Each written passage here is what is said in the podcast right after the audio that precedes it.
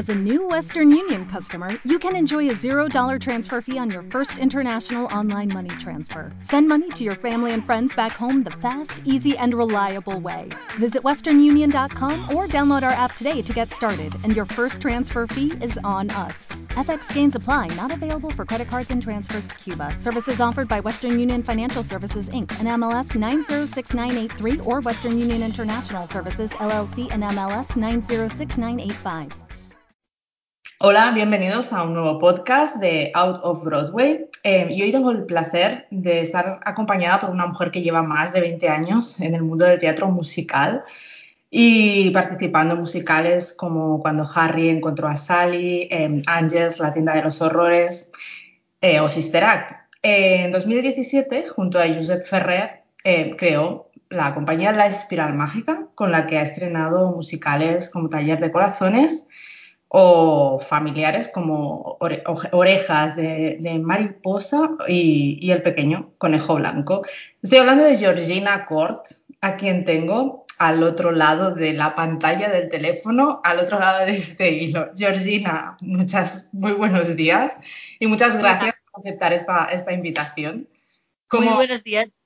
¿Cómo estás? Muchas gracias a ti por invitarme. Estamos ahora eh, en, mayo de 2021, hablando actualmente, lo digo porque el podcast quedará aquí en el aire.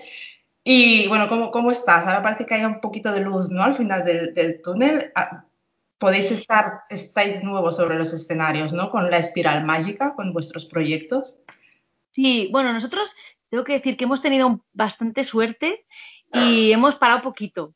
Pero sí, sí, ahora parece que, que se arranca, que arranca otra vez el, el circuito y que va a empezar otra vez a ver ya un poquito de movimiento. Pero tengo que decir que nosotros ah, paramos de golpe, que estábamos en medio de una campaña escolar y paramos de golpe cuando empezó todo.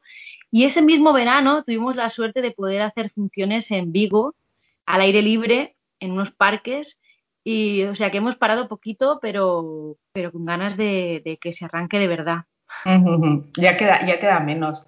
Eh, explícame cómo, surgió, cómo nació eh, la espiral mágica ahora hace 3, 4 años, ¿no? En 2017. Sí, nació en 2017, pues eh, conociendo, estábamos en Sister Act junto a Josep Ferré, que era el director musical en ese momento, el de la gira ahí en Madrid. Y acabamos y yo llevaba mucho tiempo con, con la historia del pequeño conejo blanco en el cajón. Y le dije, me encantaría hacerlo musical y hacerlo con música. Digo, ¿tú, ¿tú me harías la música? Y dice, sí, ¿por qué no? Y nos pusimos los dos al lío y, nada, y empezamos con el pequeño conejo blanco y dijimos, oye, pues ¿por qué no seguir? Y ya como vimos que, congeniábamos bien y que hacíamos buen equipo, pues seguimos hacia adelante. O sea, así nació, nació en Sister un día de estos que acabas la función y le dices a alguien, tengo esto en el proyecto guardadito y me encantaría, es una historia que yo les cuento a mis hijos y siempre he pensado que querría hacerlo. De hecho, yo no, fue la profesora de mi hija que me dijo, oye, ¿por qué esta esta, este libro no lo llevas al teatro? Que no, no lo he visto nunca representado en, en, para niños y nos encantaría y tal. Y pensé, pues, ¿por qué no? Lo escribí y ahí se quedó. Y, y así empezó. Estas cosas mágicas, ¿no? Que, que ocurren en, en la vida. Y, ahora seguís con él tres años después, seguís haciendo funciones de, conejo blanco. Hace poco estuvisteis en Barcelona y, ¿no? Sí, enseguida nos dimos cuenta que, claro, la mayoría de la compañía cuando empezamos éramos catalanes y dijimos, pues, ¿por qué no hacerla también en catalán? Y nos pusimos a hacerla en catalán. Estrenamos pues en el 2018 en catalán, que estrenamos en Arenys, en mi pueblo, y, ya luego la hacemos en los dos idiomas. Y sí, sí, aún seguimos con el pequeño, estrenamos el 11 de marzo del 2017 y aún seguimos con, él. Estrenamos en el Teatro San Paul aquí en Madrid y aún seguimos. De hecho, las, el día 18 de junio nos vamos a Torrejoncillos y el 20 a Valladolid otra vez, que ya será la segunda vez que vamos y muy contentos con el pequeño conejo blanco. Es como, claro, es el primero y tiene su, magia, su magia especial. ¿Qué balance haces en general de estos años con, la productora? Porque claro, tú produces, eh, diriges, actúas, eres mujer todoterreno, ¿no? Mujer todoterreno, sí, y montamos, desmontamos.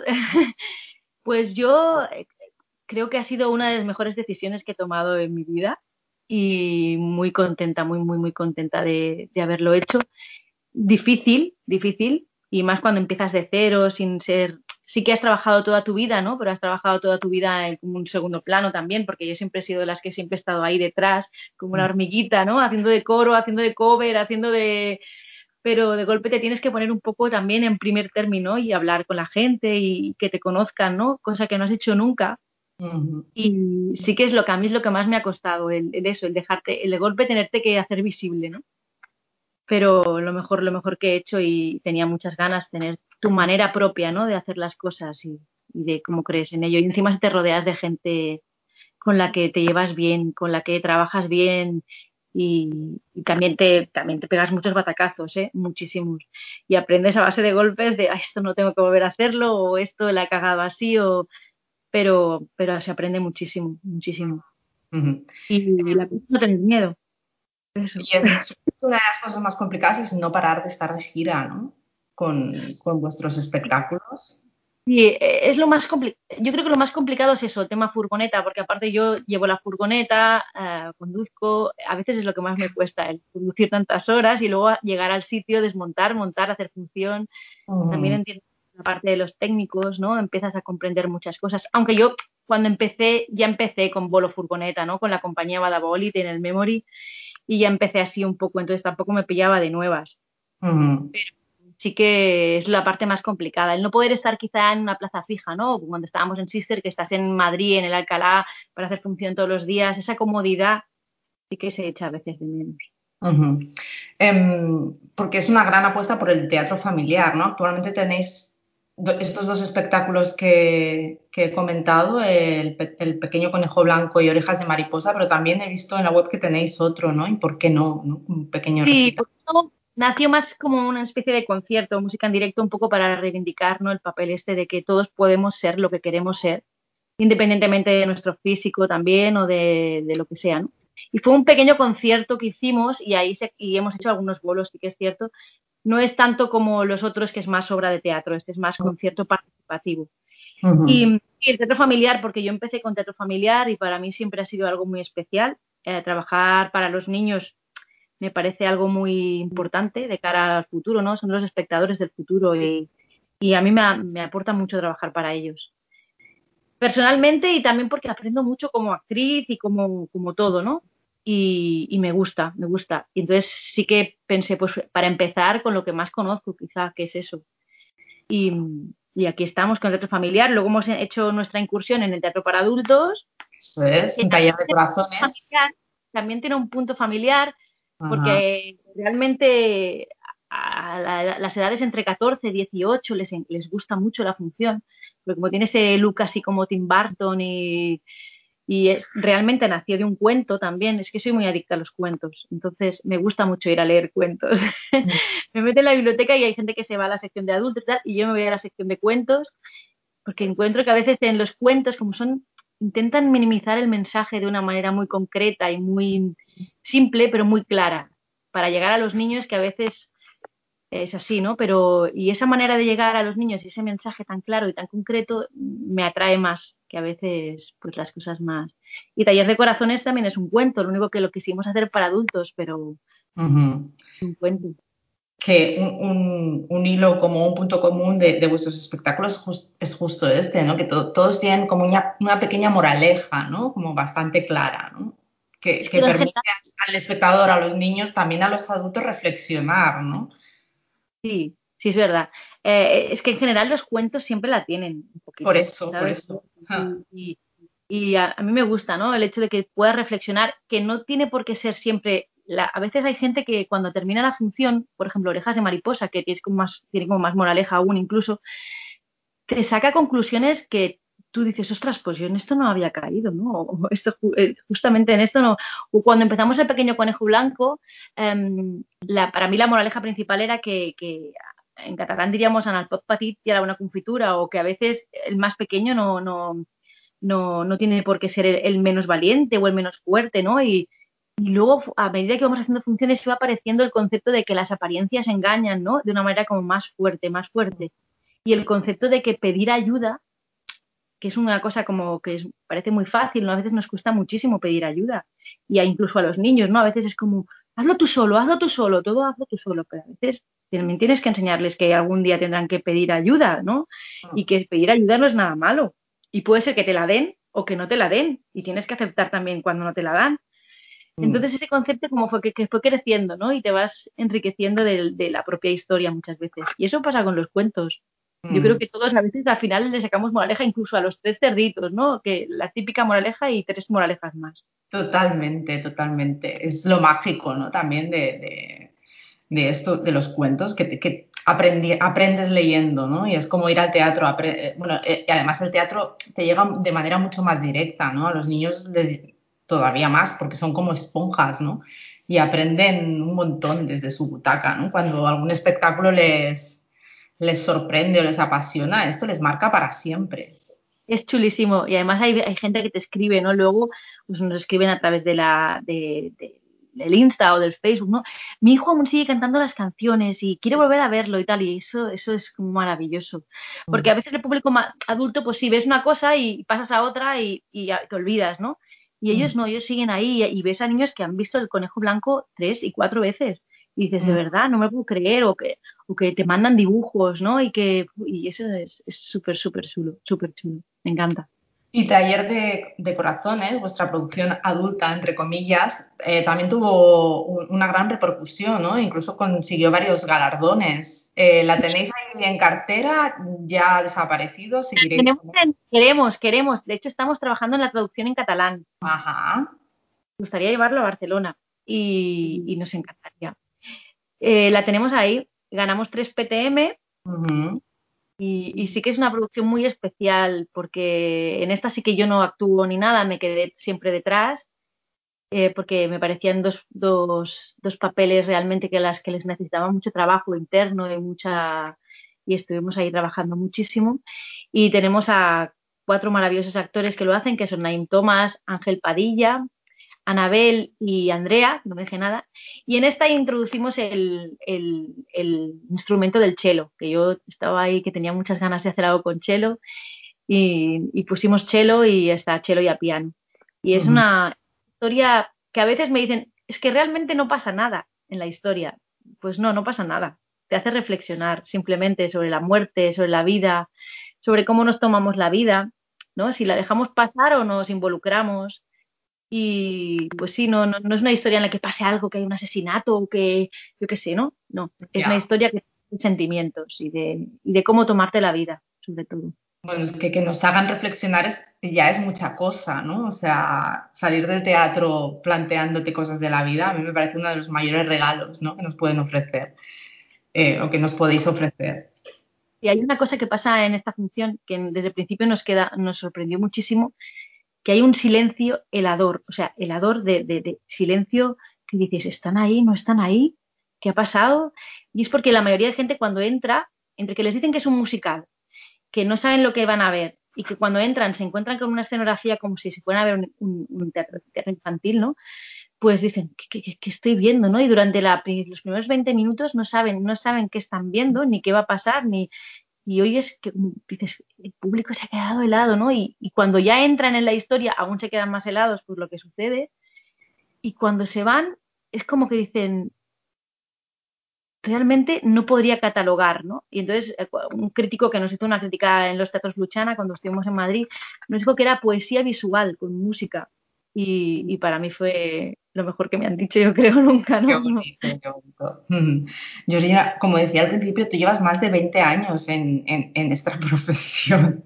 Empezaste eh, con Anchas Guñalons, ¿no? Em, es así. Yo, Empecé en la escuela Memory, sí, em, estudié los tres años y luego hice el posgrado que había entonces.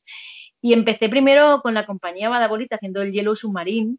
Uh Oscar Jarque, Albert Montañola, estábamos muchísimos de los que estamos ahí ahora.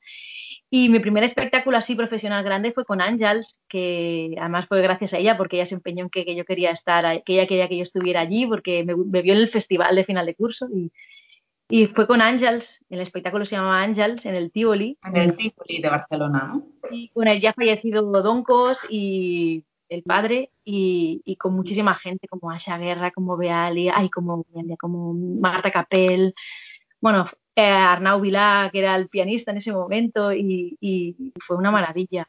Y aprendí muchísimo. Y fue mi primer espectáculo profesional, podríamos decir, en un teatro grande. Fue mm, maravilloso. Tú formabas parte de esa, de esa generación, ¿no? Que fue la primera que realmente estuvo formada, ¿no? Que, recibisteis formación, porque hasta entonces no existía ¿no? en nuestro país la, formación de teatro musical he estado también en, la, en Coco, en la escuela Coco Comín, y ahí hacíamos más danza, porque en ese momento no existía lo que ahora hay, ¿no? El, el, curso de teatro musical como tal. Y el primer sitio que se, se inició fue el Memory, y fue la primera, claro, cuando salió el curso nos apuntamos todos allí, ¿no? Teatro musical. Y allí dabas todo, dabas música, era como increíble en ese momento, porque si no tenías que apuntarte a clases de canto en un sitio, a clases de baile en otro, y era lo primero, sí, fuimos de la primera generación, o sea, party clases con un montón de gente que está ahora y dices, qué maravilla. ¿Cómo ha evolucionado ¿no? el, el, mundo del teatro musical en, en, estos años que tampoco son tantos? O sea, ahora hay un montón de escuelas y un montón de gente que se está preparando y además apasionada musical y que hace proyectos maravillosos. Sobre todo en Madrid hay grandes producciones, pero aquí es como más de artesanía, ¿no? Sí, Sí, sí, sí. Aquí es más lo que, lo que en otros sitios llamaríamos el off, ¿no? Eh, el, la cosa más, sí. Y hay gente muy preparada. Nosotros que ahora estamos con audiciones otra vez eh, para Orejas de Mariposa aquí en Madrid y, y te viene gente tan preparada que dices, Dios mío, ¿y yo qué voy a dirigirle a esta persona? ¿Sabes? Que dices, están preparadísimos, están, saben hacer de todo, saben hacer, es increíble, ¿no? Y en, en nuestra época Mm, era mucho más, quizá la, ilusión era distinta, ¿no? Mm. La manera de, hacer, había mucho, mucho autoaprendizaje y, te fijabas mucho, pues eso, en los grandes, ¿no? Para, eran referentes para nosotros gente como Ángels, como Nina, como Monsa Rius, Dagol Dagom, ¿sabes? En ese momento habían como tres o cuatro compañías que la mayoría eran catalanas, además, era así, y, y, que, y que eran nuestro referente. Entonces, claro, el, el, poder empezar en una escuela donde lo dieran todo, muy importante, muy importante. Claro, ahora hay muchas escuelas y cada una te aporta cosas maravillosas. ¿Y cómo, cómo decidiste marchar a Madrid a, a trabajar?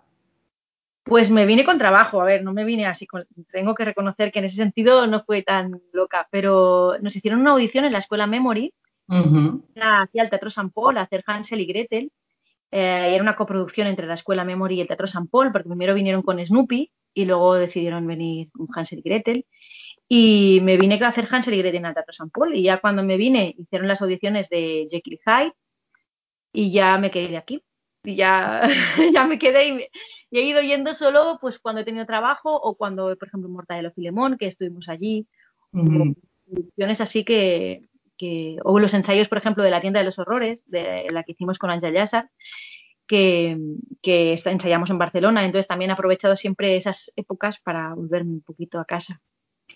Pero hay, hay, muchos como tú, ¿no? Que, que muchos catalanes, actores catalanes, que, que, han tenido que mudarse a Madrid por, por, la manera en, la que se ha desarrollado ¿no? el, género, porque allí parece que hay más trabajo, ¿no? más trabajo en grandes producciones. Sí, y además es más fácil, quizá. Es más fácil, y en ese momento, eh, claro, eh, no es como ahora que era más fácil ir y venir el AVE o cualquier cosa. En ese momento, cuando llegamos, pues el hecho de ir y venir de Barcelona a Madrid era, ¿sabes? O te gastabas un dineral en el AVE, que en mm. ese momento es que no había ni ave, yo creo. O ibas en el coche o, ¿sabes? Entonces ah, llegaba un punto que decías, pues ya me quedo allí. ¿Para qué mm. voy a estar viniendo, sabes? Había muchas más audiciones aquí. Allí las audiciones cuesta más, se mm. hacen menos. es como más ya, ¿no? Entre la gente que se conoce y ahora quizás es distinto, pero en esa época era muy difícil que te audicionaran allí. y, y, aquí era más fácil, yo creo, era más, tenías más campos como mínimo, ¿no? Más campos abiertos para, para audicionar. Sí que la formación está más allí, tengo que reconocer. Aquí ahora empieza a haber escuelas muy buenas y escuelas de donde lo hacen todo, pero hasta ahora ha costado también aquí mucho la formación, ¿eh? y en Madrid. Años, sí. Ahora sí que a haber escuelas donde te lo hacen todo también, pero cuando llegué aquí a Madrid, la formación aquí era complicada, era, pues eso, te apuntas en danza en Karen Taff, en canto te vas a tal y, y era un poco así. Ahora que ha cambiado mucho la cosa también. Claro, porque también se está generando como mucho, mucho más, ¿no? esperemos que en septiembre vuelvan las grandes producciones, ¿no? Ya a, Madrid. De todo lo que has, de todo lo que has eh, hecho durante estos años en tu carrera artística, ¿cuáles son las producciones que más te han marcado, que han, han producido esos pequeños cambios de, de, ¿sabes? Esos puntos de inflexión en tu carrera que te han hecho crecer más? Aparte, evidentemente, de 2017 cuando decidiste montar la, la Espiral Mágica, que es ya... Sister Act para mí fue maravilloso. Para mí, yo creo que, no puedo decir que ha sido la producción de mi vida, pero porque, porque realmente todas han tenido cosas maravillosas, pero sí que para mí fue, fue aparte de por la gente, por reencontrarme con Ángel después de tantos años, otra vez, bueno, me había encontrado con ella en cuando Harry encontró a Sally y tal, pero me reencontré de otra manera, ¿no? Más adulta, cuando ella me conocía por primera vez tenía, creo que 22 años o 23, ¿no? Y, y, claro, eh, encontrarme con ella, la, la, gente que estuvimos en Sister Act, que fue un equipo maravilloso, la producción en sí, la función en sí, que te daba un buen rollo increíble, y la gira, las giras unen mucho también. Y mm, luego otra producción. ¿no? Unen a las, a las compañías porque pasáis muchas horas juntos. Y unen mucho. Y fuimos un equipo de chicas, sobre todo las chicas, porque eran más, más unidas estábamos, un equipo de chicas, ¡guau! Brutal. Sí, es que no, no dices, ¿sabes? Es, entre nosotros es verdad que a veces pues hay el típico, ¿no? El que te da mal rollo, o el típico que no con el que te llevas bien, o que hay algún rollo en la compañía raro desde tanto tiempo. Pues en Sister Act no. O sea, fue una gozada. Y, y yo ya era, ya, ya, mis hijos ya eran más mayores, la gira me la tomé de otra manera también. Eh, no, no te preocupas tanto, ¿no? Es la, sí que están en casa con papá y tal, pero eh, ya no son tan bebés, ¿no? Y es distinto. Y mm, luego Jekyll y Hyde me marcó mucho también. Jekyll y Hyde me marcó mucho porque también fue mi primera gran producción en Madrid, ¿no? Y estuve muchos años con Luis Ramírez, desde que empezamos, hice luego con el Ani, hice Hermanos de Sangre, eh, que trabajar con Roger Pera fue una de las cosas más maravillosas que me ha pasado también, porque aprendí muchísimo como, como actriz y además compartir, hacía de linda yo y compartía con él el personaje y, y, o sea, compartíamos muchas escenas y aprendí muchísimo, muchísimo. Yo creo que también me marcó mucho. ¿Y mm, qué más? Bueno, Anchars fue la primera, esa sí que fue como. esa fue maravillosa. ¿no? Que llevaba la inocencia ¿no? de, de, las primeras veces. Además, de Angels tengo muchísimas anécdotas. No duró mucho, pero tengo muchísimas anécdotas y, llegamos a hacer hasta una obra en inglés con Angels. Hicimos una, versión de la función en inglés, ¿no? Para una macroempresa de estas que te vienen y te piden en inglés. y fue, fue muy, muy divertido. Y, además de Angels, luego también salió el programa de televisión, que estuvimos en Tele5 con, con un programa o sea que fue maravilloso. y la... que Ángels, en su momento era la gran estrella de, del musical, ¿no? Sobre todo en Cataluña. Pero bueno, es que creo que hasta fue a Madrid, eh, ¿no? Y salían los tres y, Yo, claro, Marisel, por ejemplo, luego se ha hecho muchísimas más veces, ¿no? Pero yo para mí en mi cabeza el Marisel era el Marisel de Ángels, ¿no? De, de, Ángels y Gramaje, ¿no? Que además Gramaje para mí también era como un referente. Y, claro, Ángels era, sí, era la, diva, ¿no? De los musicales en ese momento. Era, era, y claro, era tu profesora, ¿no? Y cuando te llamaba, te llamaba a reunirte en el cole y te decía, a ver, tal. A mí me ha llegado a dar bronquillas, ¿eh? A dar bronquillas en el cole, o sea, en el memory. Me llamaba, oye, esto tal, esto cual. Y como ah. que la tenías muy presente, la tenías muy presente. muy, muy chulo. Y Ricard, bueno, ¿qué voy a decir? Yo es que he trabajado muchísimo para Ricard como director y y también me marcó mucho. Sí, siempre ha estado muy cerca de mí en todos los sentidos, siempre me ha ayudado muchísimo, incluso dándome consejos y, y, todo. O sea que no. En general he intentado coger de todo el mundo con quien trabajamos. ¿Crees que en este país es una familia o, o, hay muchas rivalidades? ¿Tú percibes más, más unión que desunión? A ver, yo creo que te va mucho en el carácter de cada uno mm. también. Eh, yo es que no, lo de las rivalidades y, claro, quizás sí que durante mi tiempo de, podríamos decir, más de actriz y de teatro musical, yo no he sido una persona muy de codazo, pero sí que la hay. De codazo y de rivalidad. Quizás no, en mi época, cuando empezábamos, era menos, había menos rivalidad, ¿no? Porque éramos más pocos, más piñita, y ahora, claro, esas colas que hay para hacer un casting y tal, pues en mi época no eran, no eran tanto. Mm. Y los que somos de esa época, pues como que estamos más piñita y nos queremos más y nos conocemos todos. Ahora tiene que es un grado, ¿no? También la madurez te hace ver las cosas de otra manera que cuando tienes 20 años, ¿no? Sí, sí, sí. Cuando yo tuve 20 años, pues es eso, había menos competencia que ahora. Supongo que ahora una niña de 20 años lo tiene muy difícil, ¿no? Porque yo, nosotros ya te digo, estamos haciendo audiciones y vamos a audicionar la semana que viene y hemos recibido muchísimos, muchísimos currículums y, que empiezas a mirar y dices, pero es que este está bien, este también, y, y, intento mirarlos con el mismo cariño que me gustaría que me miraran a mí, pero llega un punto que dices, tengo que decidir, tengo que, no puedo citarlos todos. Claro, es, complicado, ¿no? Decir que no, porque sabes que a ti también te lo habían dicho, ¿no? Sí, yo ahora lo veo de esa manera y, y, a veces me, sé por ejemplo, me dice, eres muy blanda. A ver, este no te va, no le, no le, no le convoques y sabes que no, le, no te va, ya, pero me sabe mal si lo ha mandado, si no sé qué, si tal. Claro. Es que a mí me ha pasado. Y cuando te dicen que no, o dices, ah, me he preparado todo este material y no me han dejado cantar ni dos líneas, y probablemente es porque cuando entras ya ven que no les sirves, ¿no? Y piensan, ¿para qué le voy a hacer cantar? No, pero tú te, desde casa te has preparado todo el material y con toda tu, ilusión, ¿no? Y bueno, pues eso, y se ve desde el otro lado ahora y se ve distinto. Sí que hay rivalidades y sí que hay cosas, pero como yo creo como en todos los trabajos, ¿no? Porque yo tengo, yo me muevo también con gente que no es del espectáculo, incluso en una oficina normal hay rivalidades, incluso en el banco, ¿no? Te dice la del banco, es que se ha ido esta y han puesto a otro y dices, pues aquí también pasa lo mismo. Sí, sí, claro, lo, más mm, quizá evidente del teatro es que hay más lucha cada, más frecuentemente para un papel, ¿no? O sea, hay rivalidad porque te enfrentas con tal o tal persona para el mismo papel y muchas veces con la misma, ¿no? Hace constante, constante examen. Incluso cuando haces una función es un examen, ¿no? Mm. Estás siempre como, como en constante, te están poniendo a juicio constantemente tú, tus compañeros y tus jefes y todo el mundo, ¿no? Y tú misma, ¿no? Porque no. el público que es el que el, público al final es el que el que te el, que te juzga y el que te el que te da el trabajo, ¿no? Es gracias al público se, hacen los espectáculos, ¿no? Porque sin público no, no, no habría teatro, ¿no? El público en el fondo es el, mayor juez y el, la mayor figura que agradecer que exista el teatro, ¿no? Cada día tienes que salir a darle al máximo, porque además el público cada día es distinto. Es muy raro que una señora repita, ¿no? Pero hay, hay que también repiten muchas veces, pero claro, cada día es distinto y el que te ve ese día no te ha visto el día anterior. No puedes decir, no, es que ayer lo hice bien. No, no, es que ayer lo hice bien y hoy también.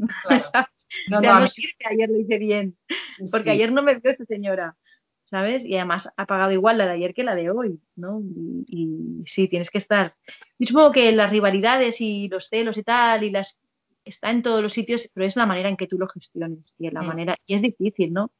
Porque siempre sale el tema de, del ego un poco, ¿no? al fin y al cabo estamos constantemente expuestos y, y, eso juzgados, entonces siempre te por algún lado u otro te sientes, pues hay épocas en las que te sientes más fuerte contigo mismo y hay épocas en las que te sientes peor y en esas pues quizá eres más débil y, es más influenciable hacia ti que lo que digan, ¿no? O lo que, o lo que pase tuyo. La, madurez nos da un poco eh, esa cosa, ¿no? De tomarlo distinto. También estás más inseguro, porque cuanto más mayor, es verdad que menos papeles hay. Y tampoco nos vamos a engañar. Porque ahora parece que una vez llegas a una edad ya no sirves para hacer decoro, ¿eh?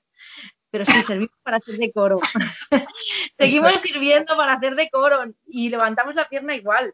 O sea, y todo igual y encima con otra madurez. Pero no sé por qué a veces se cree que el coro tiene que ser gente joven y esperamos que hay musicales que no, que rompen un poco con eso. Y que, por ejemplo, Sister Act, ¿no? Éramos gente muy distinta y mm. chicas de, todas las edades y, todas estábamos a igual. O sea, las mayores no éramos unos ¿eh?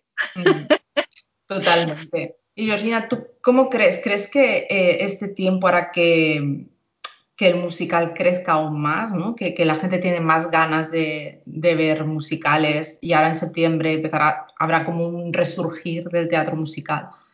Ah, yo espero que sí, espero que sí. Y espero que el hecho de ser musical también a la gente le llame, ¿no? El, el poder ir a ver cosas con música y espero que sí que resurja. Y espero que las empresas grandes, porque las pequeñas hemos seguido ahí al pie del cañón, evidentemente lo teníamos en parte más fácil para poder seguir, ¿no? Porque el hecho de no tener 20 personas en una compañía es mm. más fácil controlable todo el tema del COVID y es más fácil controlar el, el que seamos un espacio burbuja evidentemente compañías, empresas grandes era casi imposible y con aforos tan reducidos era casi imposible, pero espero que ahora apuesten fuerte y, que se lancen y que den lo mejor de ellas, ¿no? Y, si ellas dan lo mejor, a ver, ellas en cuanto a publicidad y todo ese tipo de cosas llegan a la gente. Entonces yo creo que si lanzan, la gente irá, la gente irá. Sí, si tenemos dinero para ir también, claro. Eso también hay que tenerlo en cuenta. Ah, también en eso se tendrá que hacer un poco de reajuste y a lo mejor pues bajar el precio de las entradas un poco, no lo sé, para que pueda ir saliendo de casa. La gente tiene muchas ganas de salir, ¿eh? La gente tiene muchas ganas de salir. Nosotros hemos estado en el nuevo Teatro Alcalá con Orejas de Mariposa, hemos estado pues desde febrero hasta abril y, y estaba muy bien de público y la gente tenía ganas de ir muy controlado el tema del aforo, el tema de las distancias. Es raro ver a la gente con mascarilla en el público. Eso es extraño, ¿no? No, percibes tanto la sonrisa. No les percibes. Y las caras, a veces no sabes si están sonriendo, no. Eh, mm. Lo notas, pero no es lo mismo. Y eso que la Alcalá tenemos al público súper cerca en la sala pequeña, o sea que la tenemos cerquísimo, ¿no? Lo, pues, los puedes casi tocar, pero, pero no es lo mismo, ¿eh? Lo de las mascarillas te acostumbras, pero no es lo mismo. Bueno, esperemos que pronto, pronto desaparezcan, tanto en espacio abierto como en espacio cerrado. Cerrados, lo más complicado en espacio cerrado que vayan desapareciendo las mascarillas. Al aire libre este verano, si hacemos actuaciones, pues creo que quizá es más fácil. Pero las mascarillas yo creo que viene, para quedarse aún para un tiempo. ¿eh? ¿Y qué proyectos tenéis con, la espiral? ¿Qué, tenéis preparado para los próximos meses? Pues ahora tenemos bastante en veranito, sobre todo gira del Conejo Blanco, porque estamos en Red de Teatros de Extremadura y nos vamos con el Conejito Blanco por toda la zona de Extremadura. Luego en, septiembre Orejas de Mariposa arranca fuerte en la Comunidad de Madrid, porque estamos en la red de Comunidad de Madrid. Y mm, tenemos en, otra vez en abril, volvemos a Barcelona con Urellas de Papayona. Bueno, en verano estaremos con Urellas de Papayona por la zona de Barcelona y, y Argentona y eh, zona de la costa. En abril volvemos con Urellas de Papayona al Regina otra vez, porque fue muy bien y nos, nos hubo poco, porque estuvimos solo dos semanitas y así podemos hacer también más escolares y tal. Hacer mucho escolar, el año que viene si se puede ya, que, que nos encanta hacer escolares. y Porque las escuelas apuestan suficiente por el teatro, llevan o tendrían que, ir más a menudo, llevar a sus hijos a las funciones escolares por las mañanas? apuestan bastante. No, yo no, yo no, en ese sentido no me puedo quejar porque apuestan bastante. Pero creo que donde falta que apuesten un poquito más es en las edades más adultas. O sea, a partir de 12 hacia arriba, y además yo que tengo un hijo de esa edad, lo echo de menos. Echo de menos, por ejemplo, nosotros hemos intentado mover talleres de corazones para institutos porque sabemos que les gusta esa edad y cuesta más como ya escogen más ellos, no tanto la, posibilidad de ir o no ir, o ya es más complicado. Y yo creo que ahí sí que les haría más falta. Yo recuerdo en mi época que nos llevaban al poliorama o a sitios así a ver obras de teatro clásicas de toda la vida. Y ahora lo echo de menos. Se, se, les lleva, pero menos. Se les lleva menos. Y yo creo que para ellos es muy importante. Luego que a veces nos hemos acostumbrado a que a los adolescentes o los preadolescentes les tratamos ya como y son más listos de lo que nos pensamos y tienen más capacidad de, crítica y de decidir y de ver cosas distintas de, las que nos creemos, ¿no? No digo que ya damos por hecho, pues, la cosa esta de, ah, les gusta el móvil, el reggaetón, los videojuegos y... que ya, ya se entretienen solos, pero que también hay que guiarles un poco, ¿no? Sí, sí, sí, sí. y además yo, yo, yo lo veo en casa y les, y les gusta si les enseñas cosas distintas, pero se las tienes que mostrar porque si no ellos se guían por lo que conocen y por lo que todos nos llevan es que cuando te sorprenden por algo es cuando haces el clic de, ostras, esto nunca hubiera ido aquí, pero de golpe me han llevado y, me ha cambiado. Ellos por sí solos no irán y, muchas veces pues, los padres piensan, ah, pero si no les va a gustar, se van a aburrir o déjale que esté en casa con y les llevas y, dicen, madre, ¿esto qué es? Esto no lo había visto y esto me encanta, ¿no? Y sacarles también de lo típico, ¿no? De, los clásicos, ¿no? De llevarles a ver siempre lo mismo, ¿no? Llevarles a ver siempre lo que toca por, porque está en el, en el, en el programa del curso de, tienen que haber un clásico de, de, Lope de Vega o tienen que ver un clásico. No, llevarles a ver algo más, llevarles a ver algo que, que les rompa ¿no? los esquemas y que les haga pensar. Y, mm. a mí me gusta mucho eso de golpe de romperte los esquemas y hacerte pensar. Y yo creo que... Lo que te hace cambiar, ¿no? Son esas cosas que de golpe te, te permiten cambiar cuando te sorprenden. Y, nosotros en Espiral apostamos mucho por la música en directo. Y creo que también es algo que se les tiene que hacer ver a ellos, ¿no? Lo de la música. Que aprendan a escuchar música, a ver música, que la música también se ve, se ve a la persona que la está tocando, se ve cómo la está tocando, cómo la siente, cómo la vive. No es lo mismo escuchar un cello eh, grabado que escuchar un cello y ver al chelista que está tocando y cómo mueve y cómo, cómo gesticula, cómo, ¿sabes? Y dices, madre mía, si es un actor también, ¿sabes? Es un actor porque está viviendo la música. Y mm. eso se les tiene que llevar, se les tiene que llevar para que lo vean y lo sientan. Totalmente, totalmente. Y, también el, destacar eso, ¿no? Que tengáis música en directo que no todo el mundo la tiene y es, bueno, es un gasto que, asumís porque, porque consideráis que es imprescindible, ¿no? En, un espectáculo en directo tú has visto nuestro espectáculo y, la música en nuestro espectáculo forma parte de la historia, ¿no? Y forma parte de, lo que contar. Y para mí es muy importante y desde el principio apostamos por eso. Em, sí que es verdad que muchas veces, por ejemplo, Josep me cuenta, me dice, pero si sabes que te dicen, porque es cierto, me lo he encontrado muchas veces, ¿por qué no reduces la música, la grabas y ganas más dinero? O, pues que es así, te lo dicen, ¿eh? Claro. O y si nos ahorramos esto y vienes en playback, incluso te dicen. O, graba y vienes con, sin micros y dices, pero ¿qué me estáis diciendo? Pero yo hago musical y un musical es eso. Eh, claro. lo para mí no es un musical y es así, no es otra cosa. y, y, para mí es muy importante la música en directo. Mientras yo pueda y mientras me lo permita el bolsillo, porque esa es otra, ¿no? Al otro día me preguntaba alguien, pero a ti te producen, ¿no? Y digo, no, no, a mí no me producen, yo me produzco yo misma. Ojalá, si alguien me escucha y quiere producir, yo encantada, ¿eh? lo que a mí realmente me gusta y me apasiona es dirigir y crear. Mm. No, el dinero viene porque no encontré a nadie que lo pusiera. Claro, Pero sí que es cierto, yo produzco y, claro, si lo hago con mi dinero, pues me apetece hacer lo que a mí me gusta. Mm. Aunque tenga que, a lo mejor escatimar en otras cosas. Claro que sí, me parece total y súper honesto.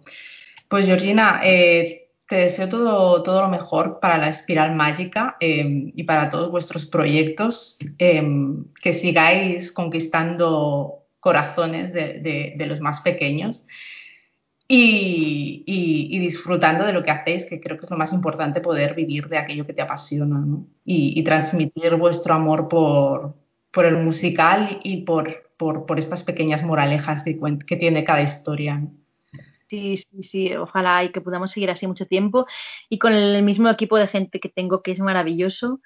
Y, ahora, por ejemplo, con Orejas de Mariposa, que va sobre el bullying y sobre el acoso y sobre el respetarse a uno mismo, te das cuenta que si te respetas a ti mismo, incluso haciendo lo que más te gusta, pues eres más feliz, eres mm. más feliz. La felicidad es muy difícil encontrarla y además la felicidad yo no creo que sea algo que se tenga que buscar, ¿no? Es algo que te viene y que encuentras en pequeños momentos del día en pequeñas cosas, pero si encima puedes hacer lo que te gusta, pues eres más feliz. Totalmente de acuerdo contigo. Pues a seguir. Y la felicidad, eso sí que se contagia, ¿eh? Ah, Otra cosa no, pero siempre me dicen, no, yo, yo en mis mundos de Yupi, que eso sí que me lo dicen mucho, pero los mundos de Yupi son necesarios a veces para salir. Estoy totalmente de acuerdo contigo. Sí, sí, son necesarios los mundos de Yupi y, y el creer en que todo puede ser mejor, porque si no, pues ya... ¿para qué, no? ¿Para qué esforzarse? ¿Para qué vivir? Totalmente de acuerdo contigo, Georgina. Pues muchísimas gracias por, por estos minutos. Gracias por hacer este trabajo y, por, y darnos siempre información sobre todo y sobre cosas además que van del corazón también y de cómo tratar los sentimientos y cómo tratarlas, que eso es muy importante y a veces se deja de lado y los sentimientos es, se tienen que dejar salir. Vaya, que, sí. Un abrazo, Georgina. Un abrazo, gracias. Chao.